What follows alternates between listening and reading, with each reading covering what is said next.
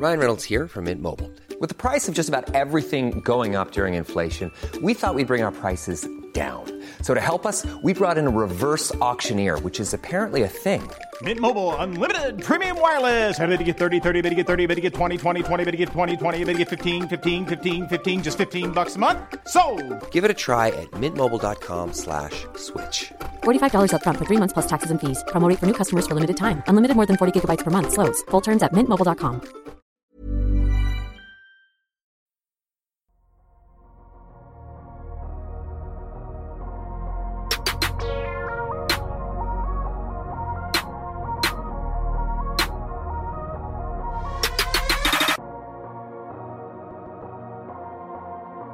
Salut à tous, bienvenue dans ce nouvel épisode du Dunk Hebdo NBA podcast. Ben, je suis aujourd'hui avec mon acolyte qui va bientôt jouer le play-in, qui va découvrir les joies du play-in et le stress à 4h du matin. Comment vas-tu Constant? Bah ça va, ça va. Là, je suis en train de d'économiser des ongles pour pouvoir les ronger lors du play-in. Très heureux de vous retrouver pour, euh, pour parler d'une petite série entre Californiens. Moi, l'avantage, c'est que les deux équipes n'auront pas beaucoup de trajets à faire pour les déplacements entre chaque. C'est ça, et puis euh, c'est la première fois en fait que les deux équipes se qualifient toutes les deux en playoff depuis que les Kings sont à Sacramento. Donc c'est à, à souligner, c'est à souligner du coup. Donc euh, comme vous l'avez compris, nous allons parler de cette euh, série euh, californienne, comme tu l'as dit Constant, entre les Sacramento Kings qui sont la tête de série numéro 3 et les Warriors qui sont la dernière équipe qui se qualifie euh, en playoff sans passer par le play-in, donc qui se qualifie directement après une saison un peu euh, tumultueuse. Donc on va discuter un peu de, de ça. euh, on vous rejoint juste après la petite pause.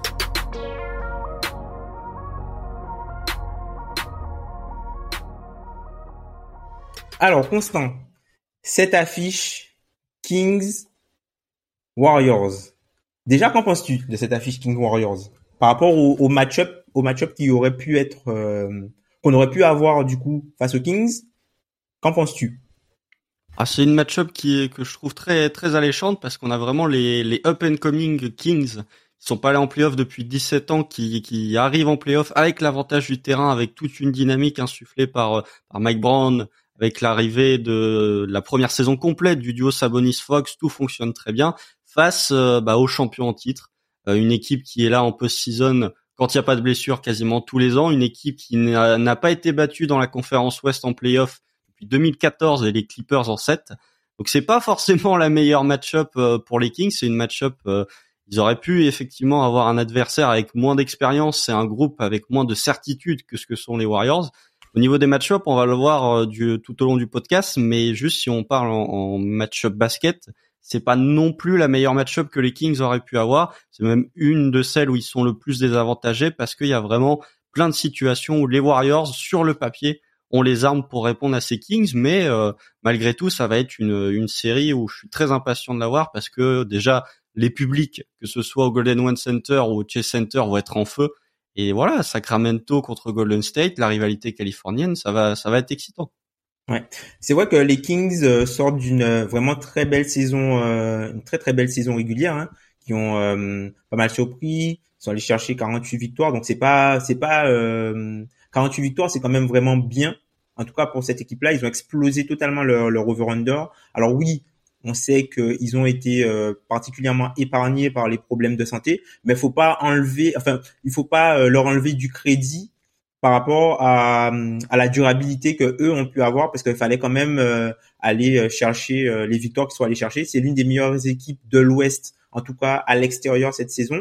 Et comme tu dis, ils ont l'ambiance du Golden One Center qui qui est, euh, je pense, hein, qui, a, qui a été cette saison l'un des endroits où c'était le plus difficile euh, de jouer euh, concrètement et que c'est ils ont eu vraiment un, un- un véritable apport du public cette année. Euh, alors les Kings, euh, c'est vrai que malheureusement ils arrivent dans cette série et ils semblent ne pas avoir du coup le meilleur joueur sur le terrain. Donc du coup on va on va commencer par cet aspect-là. Si on fait le ranking, enfin du moins si on classe les meilleurs joueurs de la série, pour toi ce serait quoi? Ce serait qui? En 1, il n'y a pas de débat, ce serait Stephen Curry, c'est le meilleur joueur de la série. Euh, en 2, pour moi, c'est euh, Domantas Sabonis, le meilleur joueur. Et en troisième, je mettrais D'Aaron Fox. Mm. Euh, je il y a difficilement débat là-dessus. Je pense que bon, Curry est en 1 de manière indiscutable. Et après le duo de très très loin. Et après le duo Sabonis et Fox, je vois pas qui du côté de Golden State peut prétendre être un meilleur joueur que euh, Domantas Sabonis ou que D'Aaron Fox. Clay Thompson non, Andrew Wiggins non, Draymond Green non plus, donc euh, Jordan Poole non plus. Donc euh, pour moi, oui, c'est évident que le meilleur joueur est du côté de Golden State. Par contre, le meilleur duo, pour moi, est du côté de Sacramento.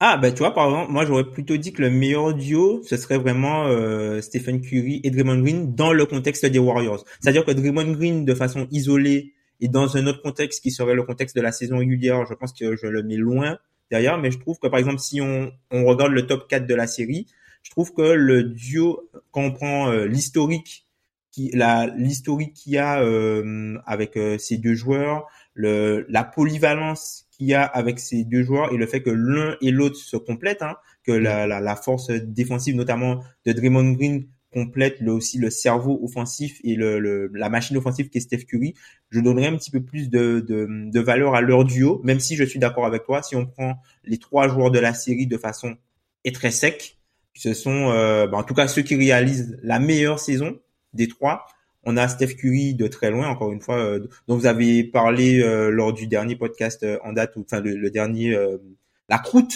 du, la, la croûte du, 4 quarts, du coup, où il était en first team pour la plupart d'entre vous, et Darren Fox et Sabonis qui étaient aussi parfois dans, dans, dans les All NBA, mais qui étaient vraiment un cran, un cran en dessous. Ouais. C'est ça la, la, la, problématique avec ces Warriors, c'est il y a, y a tellement d'expérience que tu peux difficilement parier contre eux. Tu vois, Draymond et, Steph, effectivement, ils ont tellement un passif que c'est difficile de dire que, enfin, les deux se connaissent par cœur, comme tu l'as dit, ils se complètent très bien. Il y a vraiment ce côté, euh, ils ont déjà vécu ces moments-là qui peut effectivement euh, leur donner l'avantage sur euh, sur Sabonis et sur Fox. Mmh. Clairement. Surtout que, bah, on, on, on va s'attarder un petit peu plus sur la, la notion de match-up, mais c'est vrai que par exemple, les Kings, si dans disons dans ton équation, euh, si tu es Mike Brown, dans ton équation, tu te dis, bah, sur le poste de De'Aaron Fox, généralement, j'ai un avantage. Donc, du coup, c'est un avantage qui permet aussi de pouvoir euh, euh, faire en sorte que sur d'autres d'autres postes, il y ait plus de lacunes. Sauf qu'aujourd'hui, le poste sur lequel avec sur le poste sur lequel tu avais un avantage généralement quand tu démarrais avec De'Aaron Fox, ben ce poste-là, ben ça devient un gros désavantage parce que D'Aaron Fox ne va pas tenir la comparaison avec Steph Curry. Donc c'est vrai que là, ça, ça va d'un point de vue match-up et d'un point de vue euh, euh, déficit à compenser, ça peut être du coup le premier point à voir, même si je pense pas que les deux joueurs euh, se défendront, se défendront l'un et l'autre. Hein. Je pense que d'un point de vue match-up, ce sont des joueurs qu'on va pas voir souvent l'un contre l'autre, à part peut-être dans le money time s'il y a des obligations au niveau de, de certains line-up ou s'il y a des problèmes de faute. Mais c'est vrai que sur ce premier match-up là, on peut dire qu'il y a un gros avantage au niveau des Warriors. Oui, et puis même sur la deuxième match-up, la deuxième grosse match-up, à savoir euh, euh, Draymond Green qui va défendre sur Domantas Sabonis. Oui. C'est-à-dire que vraiment les, deux axes, euh, les, enfin les deux points forts, les deux points d'ancrage des Kings que sont D'Aaron Fox et Domantas Sabonis, ils se retrouvent soit avec un joueur meilleur à la main avec Steph Curry, soit face à l'un des défenseurs les plus intelligents et toujours l'un des meilleurs défenseurs de NBA avec Draymond Green.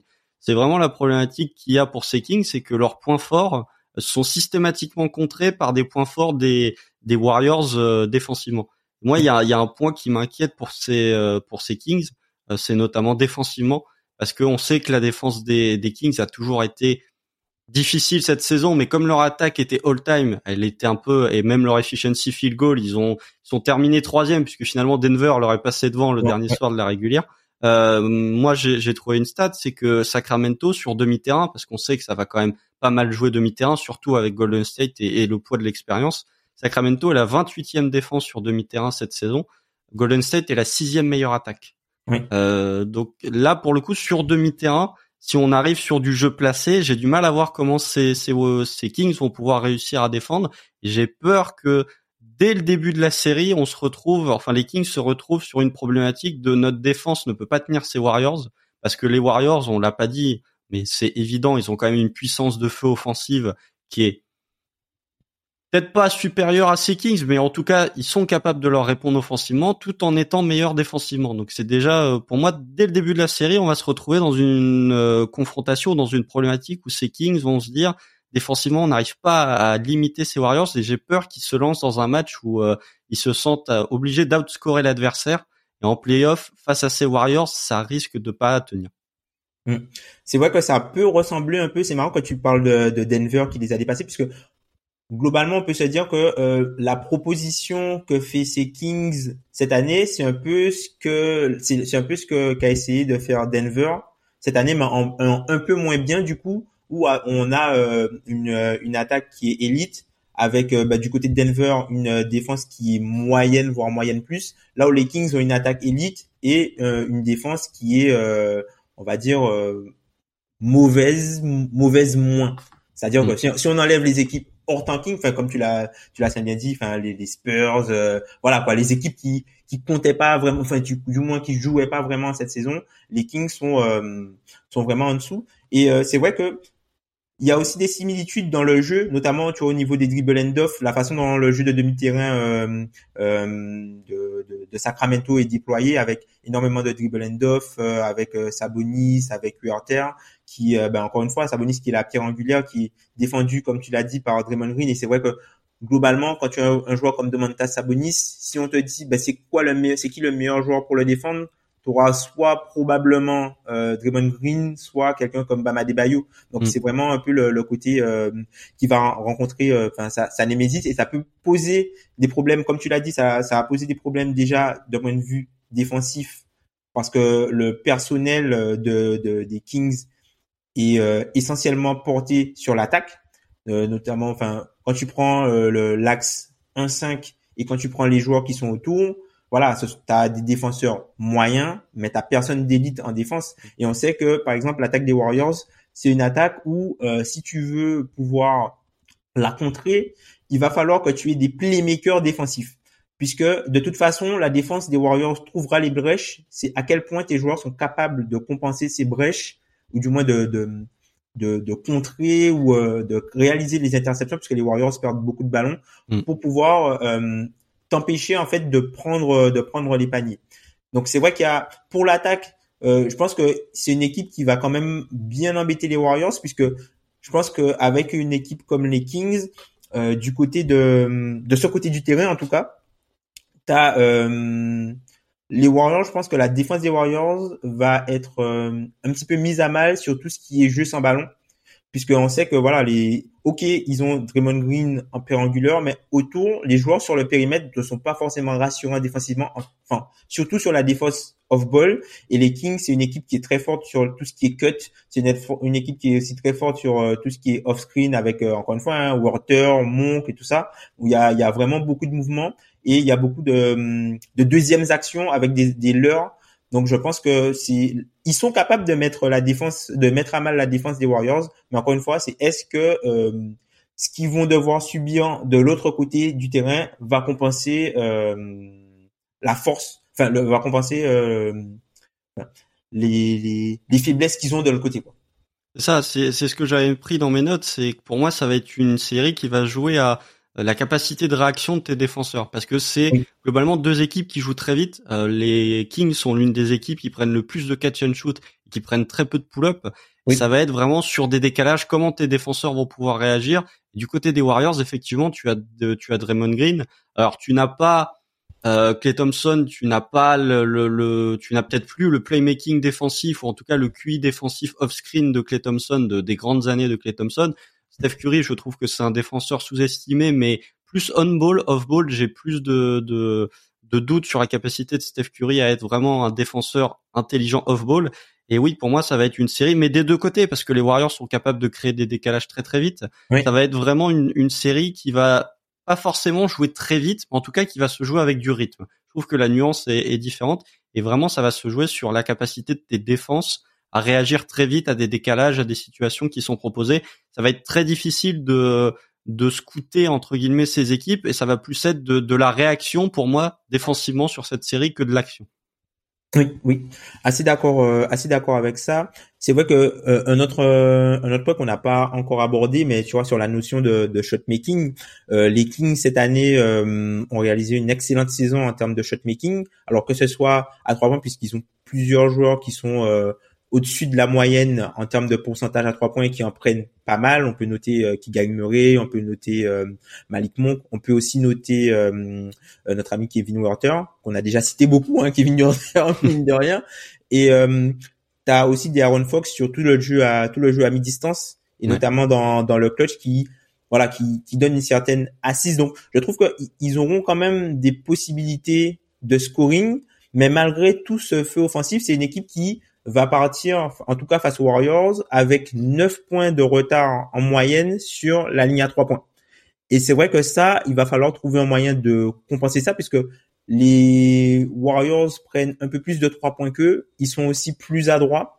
Donc, les endroits où ils vont pouvoir compenser ça, un peu comme euh, tu, l'as euh, sous-entendu tout à l'heure, ça va être essentiellement sur le jeu de transition avec euh, des catch and shoot pris et aussi pouvoir profiter des du côté careless en fait de des, pertes de balles. Parfois, tu as des pertes de balles du côté des Warriors qui sont euh, infligées euh, par eux-mêmes quoi. C'est pas même pas provoqué par la défense. La, la, défense, c'est vraiment. Euh, et puis les Warriors, enfin cette saison, c'est la pire équipe. Enfin, c'est l'équipe qui a perdu le plus de ballons devant Houston quoi. Donc c'est pour ah, et Houston en perd un camion des ballons. Donc du coup, il y a il y a peut-être quelque chose à aller chercher notamment sur les live ball turnover puisque les Kings aussi sont l'une des équipes qui cette saison ont joué le plus grand pourcentage de leurs actions offensives sur euh, pardon sur euh, de la transition qui ont mm. joué euh, un, le, un, des plus gros pourcentages de, de, temps de jeu de la ligue sur de la transition. Donc là, ça peut faire partie en fait des, des, des, des petits fruits à aller chercher par, par, par Mike Brown. D'ailleurs, Mike Brown qui connaît très bien cette équipe des Warriors puisqu'il y est resté longtemps. Qu'est-ce que tu penses qu'il peut potentiellement faire dans cette série euh, en termes de coaching? Qu'est-ce qui, qu'est-ce que tu penses qu'il peut euh, prévoir en termes de match-up euh, pour Steph Curry déjà? Bah justement, c'était l'une des questions que je m'étais posée parce que j'ai du mal à voir qui est-ce que tu peux mettre sur Steph Curry puisque tu n'as pas vraiment de, comme tu l'as dit, tu n'as pas vraiment de spécialiste défensif du côté de, de Sacramento. Le seul vrai spécialiste défensif, c'est Devion Mitchell. Ouais. mais Devion Mitchell qui est en sortie de banc. Donc, est-ce que tu donnes des minutes, euh, plus de minutes à Devion Mitchell pour défendre sur Steph Curry. Dans ce cas-là, ça fait, tu perds en puissance de feu offensivement et t'es obligé de mettre un starter sur le banc. Alors est-ce que c'est Kevin Warter, est-ce que c'est Keegan Murray, je ne sais pas. Il y a mm. une réelle problématique, c'est que euh, effectivement, si t'es Mike Brown, comment tu peux défendre Steph Curry? Tu vas pas mettre D'Aaron Fox dessus, ou alors euh, faut que D'Aaron Fox soit vraiment extrêmement concentré défensivement et même faut qu'il ait franchi un step globalement défensivement en l'espace d'une semaine. Donc oui, le, la réelle problématique, c'est comment défendre, en fait, plus globalement, comment défendre le point of attack si t'es les Kings. Parce que que ce soit euh, Steph Curry, que ce soit Jordan Poole, que ce soit DiVincenzo, tu n'as pas de spécialiste défensif. Et encore une fois, je pense que cette défense des Kings va être mise à mal, déjà d'un point de vue collectif, mais même d'un point de vue individuel, sur de l'isolation, par exemple. Bah, mhm. tu peux te retrouver avec un Steph Curry qui peut euh, faire de l'isolation sur du Domantas Sabonis. Le, le, je trouve qu'Harrison Barnes est un bon défenseur ou un défenseur correct sur les ailes.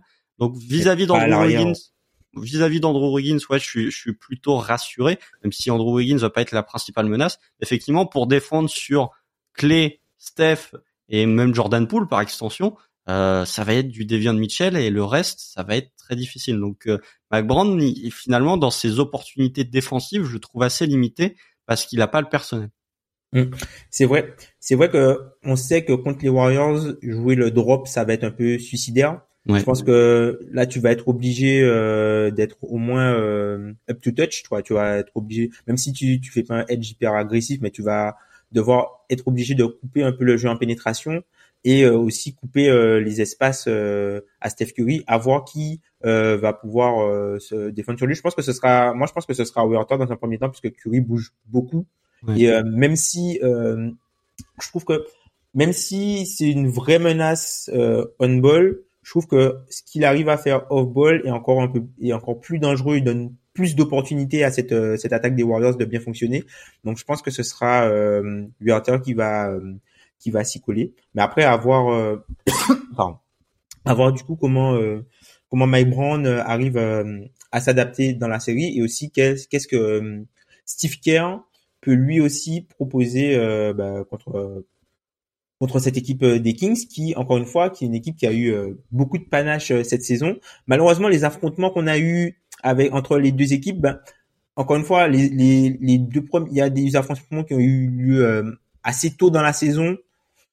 Il y a, voilà, les Warriors, on les a vus très longtemps sans Wiggins. Le dernier affrontement qu'il y a eu, les Kings ne jouaient pas vraiment. Donc c'est vrai qu'on peut pas vraiment utiliser euh, ces échantillons-là pour euh, pour en dire plus entre guillemets pour la série. Donc je pense que ce sera vraiment des choses à à l'ajustement quoi. On va découvrir aussi pas mal de choses dans cette série. Peut-être qu'il y aura même des préajustements qui auront lieu avant même le début du match puisque encore une fois, hein, les équipes euh, se connaissent très bien, les coaching staff euh, se connaissent très bien. Tu vois, tu as parlé de DiVincenzo tout à l'heure, mais DiVincenzo, il a aussi joué euh, à Sacramento. Donc oui, ça va être une chose. Moi, quelque chose que je voulais aussi aborder avec toi, c'est vraiment dans le, par exemple, par rapport à Sabonis. Sabonis, comme on a dit, c'est la pierre angulaire du système offensif des Kings. Et il y a deux choses qui sont euh, assez parfois embêtantes avec Sabonis, c'est que un, à la manière de Jokic, il y a personne qui joue comme lui dans l'équipe. Donc, s'il faut se passer de ses services, va falloir trouver des solutions. Alors, soit tu as une solution où le jeu euh, devient totalement euh, orienté sur le périmètre. Et c'est essentiellement, ça va être essentiellement du Malik Monk et de l'initiation avec euh, Ou sinon, tu vas te retrouver dans, dans, dans une solution où t'as pas vraiment de t'as pas t'as pas de joueur de, de, de t'as pas de joueur de post-up t'as pas de joueur de demi-terrain aux côtés des Kings avec un joueur un jeu assez stéréotypé. Et la raison pour laquelle moi j'évoque ça c'est que Sabonis cette saison c'est le joueur c'est l'un des joueurs qui commet le plus de fautes de la ligue et c'est aussi le deuxième joueur qui connaît commet le plus de fautes offensives. Donc c'est vrai que sur un match-up, par exemple, face à Draymond Green, et encore, on a parfois l'image, euh, moi j'ai encore l'image de, de comment Draymond Green défendait Nikola Jokic l'an dernier, je me dis ben Sabonis, est-ce que c'est pas du coup le moment où il va peut-être aller devoir chercher sa place dans le DH20 Oui, potentiellement. de toute façon, il a la, la match-up, comme tu l'as dit, la match-up la plus difficile euh, pour lui. Surtout que Draymond Green, euh, pour provoquer des, des fautes offensives, il est quand même coutumier du fait. Donc, euh, et là encore, la, la problématique, c'est que si tu as, si tu veux un Domantas Sabonis en pleine possession de ses moyens en attaque, en défense, il faut entre guillemets le cacher. Parce que si tu ne le caches pas, euh, Domantas Sabonis, c'est un joueur comme tu l'as dit, plusieurs fois cette saison, il est sorti pour six fautes, où il se retrouve avec cinq fautes, euh, même même troisième quart ou début du quatrième quart, il se retrouve souvent à cinq fautes.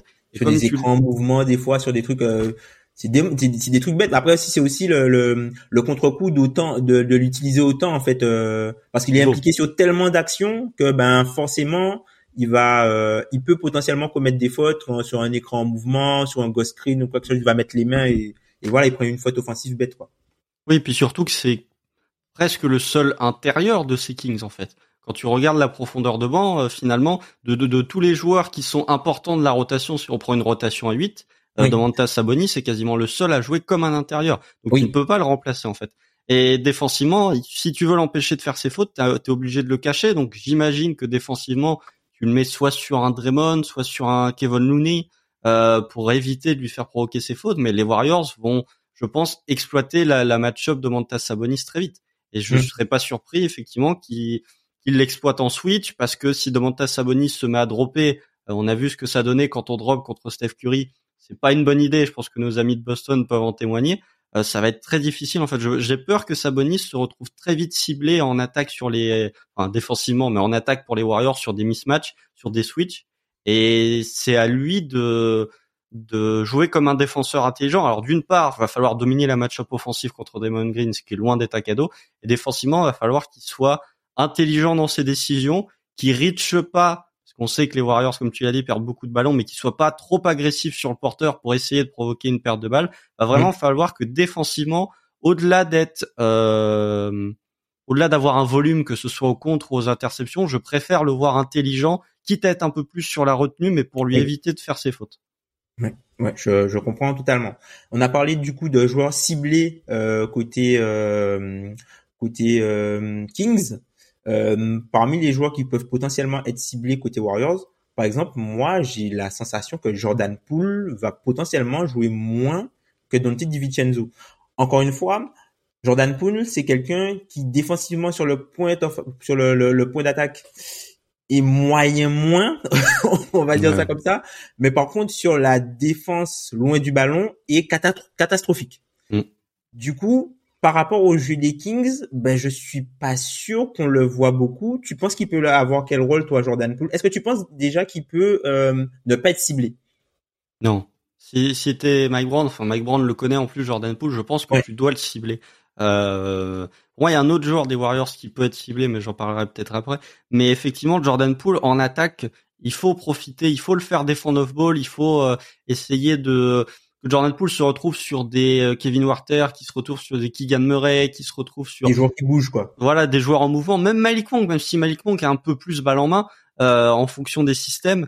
J'ai du mal, par exemple, à voir Jordan Poole euh, finir les matchs du côté de Golden State. Je pense que ça n'arrivera pas. Là où DiVincenzo, en fonction des match-ups, en fonction du scénario du match, je le vois peut-être un peu plus euh, à même de terminer. Jordan Poole, je le vois un peu, euh, en fait, dans la configuration bah, l'an dernier, hormis le premier tour. Parce que le premier tour contre Denver, ils avaient très bien su exploiter Jordan Poole et finalement, plus les séries avançaient, moins Jordan Poole était utilisé parce que défensivement, off-ball, c'était trop compliqué. J'ai peur que la, la, la, problématique Jordan Poole défensivement se pose dès le game one face à ces Kings parce que les Kings vont faire un jeu beaucoup en rythme et finalement, ça va être ça va être plus important sur cette série de défendre off-ball que de défendre le point of attack, j'ai l'impression. Là où pour d'autres séries, ça va être différent. Et du coup, des joueurs off-ball qui, euh, enfin des joueurs où leur défense off-ball n'est pas bonne, vont très vite être sanctionnés, je pense. C'est vrai que effectivement, comme tu l'as dit l'an dernier, Jordan Poole il joue beaucoup au premier tour puisque autour de, de Nikola Jokic, il y a personne en fait qui est capable de casser la défense et capable de l'exploiter. Là où du côté des Kings, tu as beaucoup de joueurs en, tout cas qui sont des menaces offensives et qui peuvent être dangereux pour la, viabilité des line-up avec euh, Jordan Poole. Donc c'est vrai que lui aussi il aura euh, une, carte à jouer, tout comme euh, les, les Kuminga, euh, potentiellement s'ils sont dans, dans, la rotation, et euh, le, retour salvateur euh, d'Andrew Wiggins. C'est vrai qu'on en a pas beaucoup parlé. Bon, avant la partie pronostic, on va quand même parler de, du retour. allez, on va parler peut-être des deux en duo, le, les, les, retours du côté des Warriors, du coup de Andrew Wiggins et notre ami GP2, Gary Payton 2. Euh, qui défensivement auront des rôles importants. Comment tu vois s'articuler un peu euh, les, les match-ups pour ces, ces deux joueurs-là? Alors moi, je pense qu'Andrew Wiggins va défendre D'Aaron Fox euh, directement. Parce que déjà, quand on regarde les confrontations directes, c'est l'un des joueurs que Aaron Wiggins a le Andrew Wiggins, voilà, le côté fan du Thunder. Il n'est pas encore chez eux. je confonds, je confonds les Wiggins, excusez-moi, mais je pense que Andrew Wiggins, quand on regarde les match-ups cette année, Andrew Wiggins euh, parmi les joueurs qu'il a le plus défendu en minutes en possession, il y a D'Aaron Fox, sachant qu'il n'a pas joué le dernier match en plus euh, Andrew Wiggins, donc euh, ça aurait même pu augmenter. je le vois vraiment comme le joueur qu'on va mettre sur D'Aaron Fox. même dans le clutch, on sait que les Kings sont une très forte équipe d'ISO en point par possession, notamment D'Aaron Fox dans le quatrième quart. Les Warriors, encore une fois, sont une bonne défense contre l'isolation, notamment Andrew Wiggins qui est très très fort pour défendre pour le coup on ball.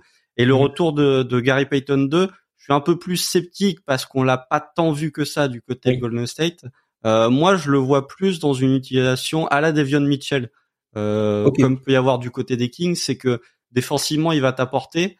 Offensivement, ça limite quand même ta puissance de feu. Mais je serais pas surpris qu'il y ait des situations où Steve Kerr, si vraiment la défense des Warriors prenne l'eau, euh, qui se retourne vers son banc et qui préfère mettre Gary Payton 2 plutôt que Jordan Poole, par exemple.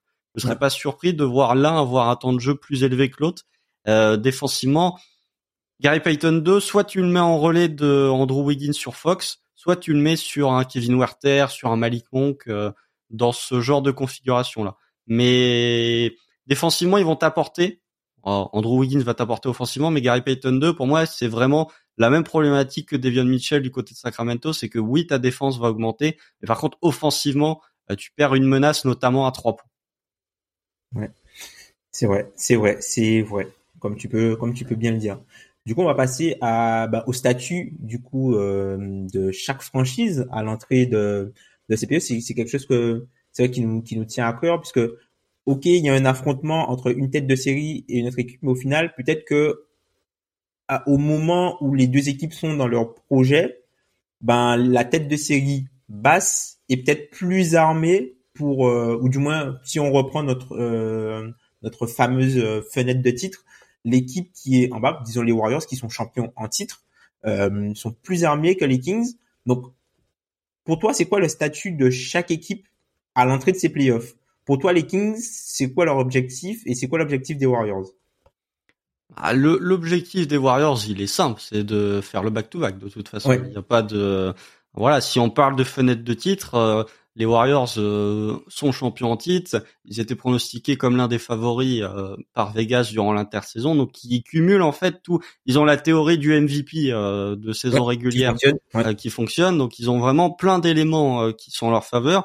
Ils ont en leur défaveur, ils ont le site 6, sachant qu'il n'y a que Houston en 95 qui est champion NBA, sachant que Houston avait procédé au trade de, de Clyde Drexler en cours de saison, donc ils avaient complètement modifié leur effectif. Euh, ils vont essayer de, de, faire déjouer cette probabilité ou d'être la deuxième équipe euh, qui parvient à, à être champion en, en étant site 6. Du côté de Sacramento, le statut, bah, ils ont pas leur fenêtre de titre puisque c'est, euh, je compte pas l'an dernier, mais c'est la, première année de, de leur cycle avec Mike Brown en tant que coach, avec l'association Fox Abonis. Malgré tout, ils arrivent avec un statut de d'équipe qui possède l'avantage du terrain, d'équipe troisième de sa conférence, d'équipe qui a fait une euh, saison très solide. Ils peuvent pas se euh, les Kings dans leur esprit ne doivent pas se dire on est des underdogs, on doit absolument faire vaciller Goliath. Je pense qu'ils doivent se s'ils prennent la mentalité d'underdog contre ces Warriors, je suis pas sûr que ça fonctionne. Ils doivent se dire non, on a l'avantage du terrain. Les Warriors sont l'une des pires équipes en déplacement de toute la NBA c'est une catastrophe. sachant que, sachant que leurs deux dernières victoires en déplacement, bah, c'est à Sacramento, ils font reposer tout le monde. Et le dernier match de la régulière à Portland, voilà, ils gagnent de 56 euh, contre Skyler Mavs et contre euh, ne sais-je. Donc voilà, les, ils doivent se dire, on a l'avantage du terrain, on a un public en feu. C'est notre première année de notre cycle. Non, on, on est en mesure de, de, battre cette équipe de Golden State. C'est vraiment mm. le, le statut où ils doivent pas, contrairement aux Warriors, ils doivent pas penser à la série d'après doivent se concentrer sur leur adversaire et se dire non, on a nos chances contre ces Warriors. Hmm. Assez d'accord avec toi. Hein. Encore une fois, je vais pas, je vais pas te paraphraser, mais c'est vrai que ces Warriors là, euh, malgré tout ce qui s'est passé en saison régulière, ben ils restent pour la plupart euh, les favoris au titre, puisque au final l'effectif n'a pas tant changé que ça, même s'il y a eu euh, quelques péripéties. Les joueurs ne sont plus les mêmes que l'an dernier. Enfin, les noms sur le maillot sont les mêmes, mais les joueurs ne sont potentiellement plus exactement les mêmes. On peut parler par exemple de Clay Thompson qui euh, a une saison meilleure que celle de l'an dernier. Donc avoir, même si elle a été irrégulière parfois, il a bien fini, il a été bon euh, quand euh, quand Curry n'était pas là aussi. Donc c'est vrai que lui aussi, euh, faudra voir ce qu'il va donner pendant, pendant ces playoffs. Et un peu comme tu as dit pour ces Kings là, ils ont ils vont jouer crânement leur chance. Mais c'est vrai qu'on peut se dire que c'est un effectif qui est plutôt jeune, c'est un effectif qui est assez inexpérimenté en playoff, hein, parce que si en dehors de, de Sabonis et euh, de hum, comment il s'appelle de Barnes, Barnes euh, personne n'a beaucoup d'expérience, euh, n'a beaucoup d'expérience de, de playoff, en tout cas en étant un joueur majeur, n'a beaucoup d'expérience des playoffs. Donc c'est vrai que ça va être euh, une certaine nouveauté, mais on peut parler aussi de Werther, Werther aussi qui a fait les playoffs, qui est allé en finale de conf avec avec Atlanta. Ouais. Donc euh, c'est vrai qu'ils peuvent jouer euh, crânement leur chance, mais c'est vrai que sur cette série-là, même en, en ayant l'avantage du terrain, ils sont pas favoris. Là où c'est vrai, tu disais que les Warriors, euh, eux, ils ont tout intérêt de boucler la série en plus vite, le, plus vite possible, sachant que, encore une fois, comme tu l'as dit en ouverture, les déplacements sont très courts, donc c'est vrai qu'ils pourront euh, potentiellement, bah, entre chaque série, rentrer chez eux, hein, finalement. Mmh. Ouais, enfin, entre chaque match, ils peuvent rentrer chez eux et revenir. Là où euh, les Kings, il y a vraiment une nécessité de, pour eux, l'objectif c'est de ne pas, de pas prendre, de pas se faire sweeper ou de, de pas être ridicule, quoi. Mm. De pas être ridicule, de jouer au maximum pour passer ce tour-là. Là où les Warriors, c'est, euh, ce serait de passer ce tour-là en en gardant un peu sous la semelle et en évitant euh, les bobos et en, en, en, économisant un maximum les, les joueurs principaux. Ouais. Bah du coup, on arrive à la, la, la partie fatidique où on doit donner des pronostics. Alors Constant, pour toi, ce serait quoi le, résultat pour, euh, pour cette série-là? Qu'est-ce que tu as pronostiqué? Qu'est-ce que tu pronostiquerais? J'ai pronostiqué 4-2 Warriors. Euh, Les Warriors qui finissent donc au Chase Center. Je mets pas 4-1 parce que j'ai du mal à voir Golden State gagner trois fois de suite, en tout cas gagner trois fois à l'extérieur. Euh, mm. Ça m'étonnerait quand même assez fortement. Euh, donc voilà, du. En fait, les, les, points forts des Kings en attaque sont des points forts des, des Warriors en défense. Euh, il y a l'inexpérience, ou en tout cas la différence d'expérience qui pour moi est vraiment très importante. Le seul point euh, où je peux dire que les Kings vont avoir un avantage, c'est sur les drives, parce que les, les Kings sont une équipe qui drive énormément et les Warriors n'ont pas réellement de protecteur de cercle. Euh, je pense que Kevin Looney va avoir un rôle important à ce niveau-là. Mhm. Mais euh, côté Golden State, ils ont si c'est si ça se lance dans un match où ça score à outrance, les Warriors ont la réponse. Dans un match défensif, si les Warriors décident que le match va être très défensif, les Kings ne vont pas avoir la réponse. En fait, j'ai l'impression que peu importe ce que les Kings vont tenter, les Warriors auront toujours la réponse et même sur certains points seront capables de faire mieux que les Kings. Donc je les vois pas non plus être ridicules. Je pense qu'il y a pas mal de matchs qui vont se jouer dans les dernières minutes, mais qu'à l'expérience, euh, les Warriors vont passer. Donc 4-2 Golden State. Bah écoute, moi je vais prédire un peu la même chose. Hein. C'est exactement le, la même chose. Je pense que ces Kings sont capables de prendre des matchs aux Warriors, mais je pense que les Warriors vont prendre, euh, ils vont prendre un match à l'extérieur et euh, bah, je pense que ça fera la différence euh, du coup euh, dans la série.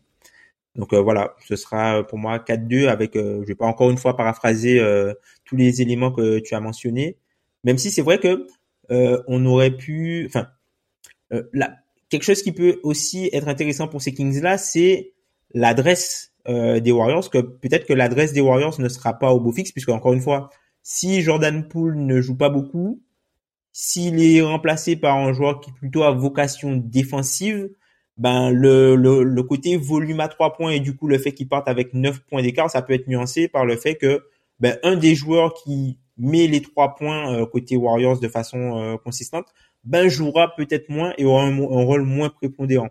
Mm. Vu que les Warriors aussi euh, sont une équipe qui qui score aussi très peu dans la raquette, donc du coup qui est très, on va dire qui est qui est très susceptible, du moins aux, aux, aux, variables euh, de, du shooting, quoi, de l'adresse, aux variables de, l'adresse. Donc ben voilà pour nous. Euh, ben on se rejoint, euh, on se revoit bientôt euh, une autre série dont on va dont on va discuter. Et puis n'hésitez pas à interagir avec nous euh, sur les réseaux sociaux, Twitter et à nous écouter sur toutes les plateformes de podcast. Salut. Salut.